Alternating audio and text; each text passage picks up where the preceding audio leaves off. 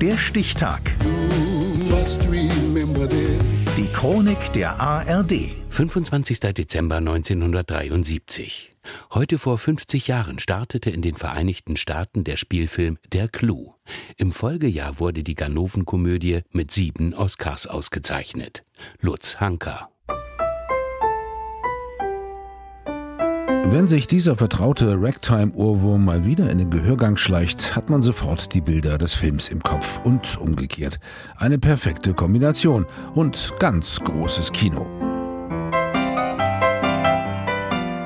Natürlich bekam die Musik von Marvin Hamlish auch einen Oscar. Überhaupt, wer am 2. April 1974 bei den 46. Academy Awards in Los Angeles dabei war oder am Fernseher zuschaute, kam an diesem Film nicht vorbei. Oh, I'm so glad. The winner is The Sting. Sieben Oscars gab es für The Sting, wie er im Original hieß. Bester Film, beste Regie, bestes Drehbuch und so weiter.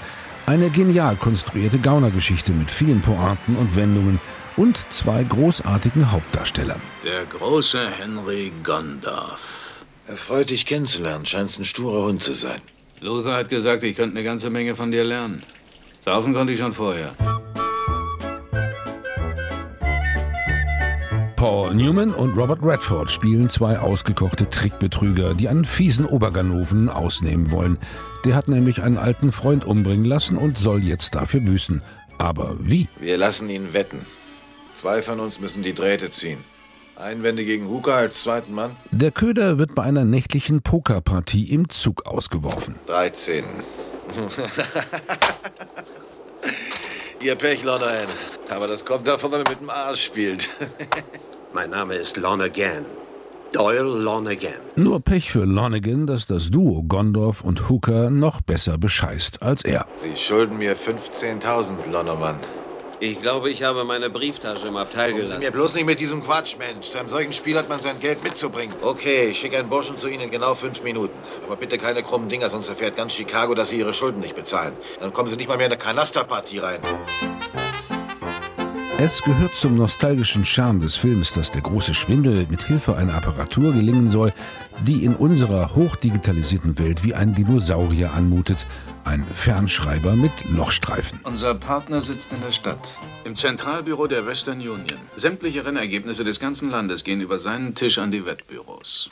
Seine Sache ist es, ein Ergebnis ein paar Minuten zurückzuhalten und uns dadurch Zeit zu geben, den Sieger zu wetten. Und wir sahen ab für ein Rennen, das längst vorbei ist. In einem Potjemkinschen Wettbüro schnappt die Falle schließlich zu. Ich habe alles auf Lucky Dan gesetzt. Eine halbe Million Dollar auf Sieg. Auf Sieg? Ich sagte, platzieren Sie. Platzieren heißt nicht Sieg. Das Pferd geht als Zweiter rein. Er gewinnt auf Platz. Der Bösewicht wird um eine halbe Million erleichtert und die Betrügerbande macht sich vor Lachen in die Hose. Bei diesem Film stimmt einfach alles. Witz, Raffinesse, Präzision und ein bis in die kleinste Rolle glänzend besetztes Ensemble.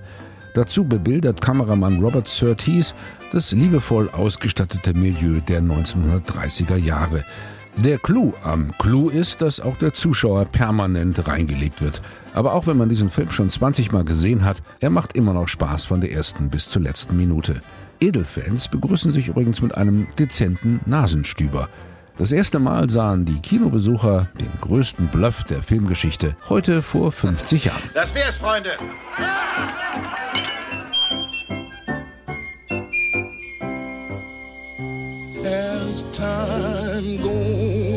Der Stichtag. Die Chronik von ARD und Deutschlandfunk Kultur. Produziert von Radio Bremen.